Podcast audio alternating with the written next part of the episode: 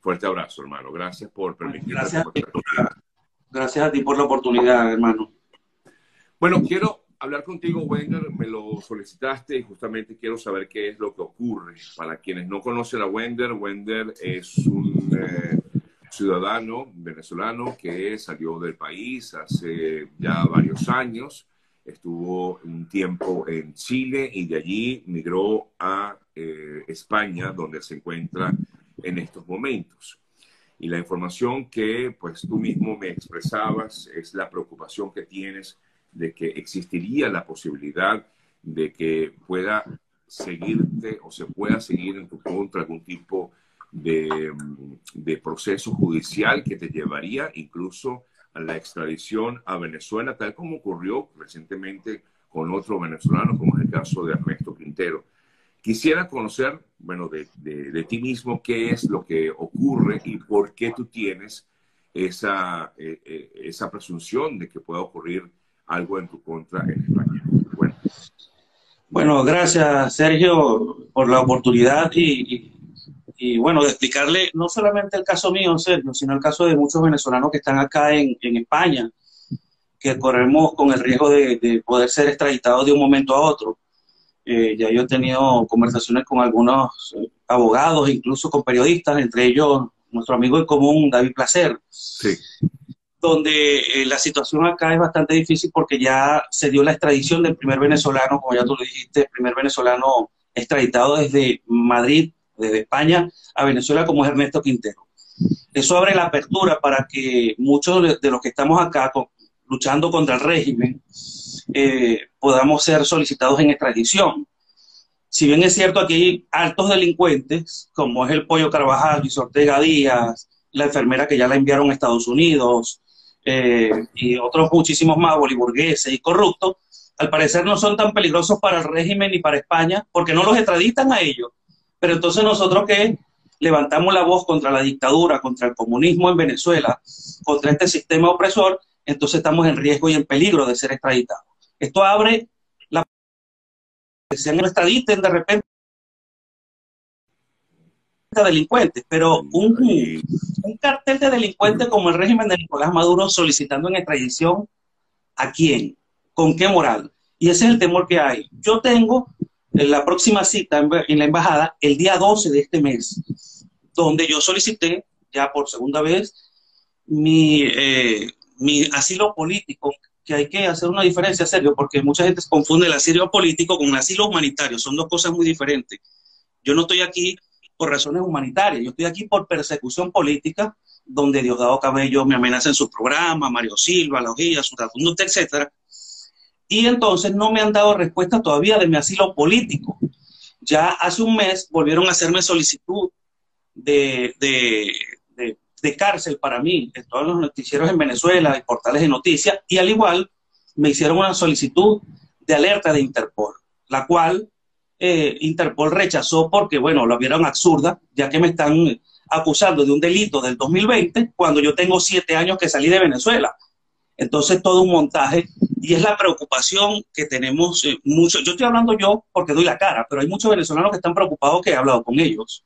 Ahora, ¿cómo tú puedes tener la seguridad de que efectivamente hay la eh, posibilidad de que tú seas extraditado desde España, Bueno, porque por una, una matemática simple. Eh, eh, Ernesto Quintero se fue para allá supuestamente por unos delitos que, que, él cometió, hasta donde nosotros hemos averiguado no tiene que ver con esos delitos, pero bueno, la justicia que se encargue de ello. Imagínate tú que Ernesto Quintero estaba bajo perfil, no se le encontró dinero acá, en cuentas bancarias de acá, no hay, no hay, y lo extraditaron. Nosotros, en lo particular, y me perdonan que hable en primera persona porque suena odioso, pero lo hago para no herir susceptibilidades ni nombrar a nadie, que combatimos, denunciamos al régimen, donde ellos nos ponen en sus programas de televisión, donde ellos nos amenazan. Somos, por supuesto que le hacemos daño al régimen de Nicolás Maduro, ¿en qué sentido? En que nosotros levantamos la voz a Venezuela y para ellos somos una molestia. Entonces, al ser nosotros una molestia, entonces a ellos, eh, a ellos le, valga la, redundancia, les molesta y quieren tenernos bajo el control de ellos para callarnos. Por eso es que está sucediendo esto de la preocupación, porque eh, eh, estamos haciéndole bulla. eh, me explico, al régimen y ya hay un precedente, Sergio, me quitaron mis propiedades, tengo tres alertas, de, tres órdenes de captura, una alerta de Interpol, me quitaron mis propiedades en Venezuela, justamente, entonces si me hicieron todo eso, ¿por qué no pensar de que me pueden extraditar? Aparte, pero te pregunto, ¿tú has tenido algún tipo de alerta en España que te haga suponer que efectivamente pudiera ser eh, detenido en ese país? Fíjate, eh, tú sabes que yo tengo uno de mis números telefónicos publicados en las redes sociales para que la gente se comunique conmigo. Ah, más allá de que sea un riesgo, también es una ventaja. Porque uno tiene amigos y uno tiene simpatizantes, en serio, como lo podrás tener tú que nos escriben al DM y en este caso un teléfono que yo tengo publicado, nos llega mucha información de gente pues que sigue nuestro programa y nos dice, ten cuidado con esto o aquello, mira, eh, Wender, eh, tienen intención de hacerte esto. De hecho, cuando a mí me salió la primera orden de captura, que fue en el 2020, estando yo en Chile, eso me lo advirtió alguien de allá de Venezuela, eh, por supuesto, escondiendo su identidad, diciéndome, mira, te van a pedir una orden de captura para ti. Y eso no había salido. Y ahí yo me puse alerta y efectivamente a la semana salió. Luego de eso salieron los allanamientos. Entonces, ya me están diciendo... a tus propiedades en Venezuela. Sí, me quitaron la casa de playa, apartamento, carro, eh, me quitaron todo. Y por supuesto, este, ya te dan alerta. ¿Qué pasa? Que aquí las autoridades españolas no me lo han dicho todavía de hecho, yo he hablado con autoridades españolas, no me lo han dicho, ellos no te van a avisar, el régimen no te va a avisar. Uno porque investiga, le avisan, averigua, pero ¿qué hay que hacer? ¿Esperar que eso pase o adelantarte a los acontecimientos y prepararte a tener un plan B y un plan C? Ajá, y te pregunto, ¿qué es lo que vas a hacer? Porque tú me afirmas hacer, me, afirmabas que, no tienes asilo político. De hecho, te pregunto, ¿cómo puedes pedir asilo político eh, habiendo estado en otro país antes? Ya ya te explico. Ya te explico. Hay una norma, sí, porque mucha gente se confunde con eso. De hecho, yo no sé si ustedes han visto políticos, entre ellos Luis Ortega Díaz estaba en Colombia, ¿verdad? Y ahora está aquí en España. Eso pasa por algo, porque si tú estás en un primer país, yo estuve en Chile, pero yo no pedí asilo político.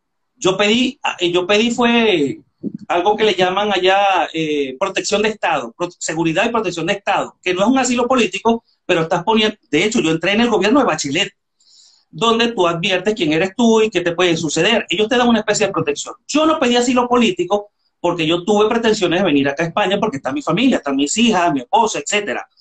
Entonces, si tú puedes venir de un tercer país si eres perseguido en el primer país donde tú te fuiste.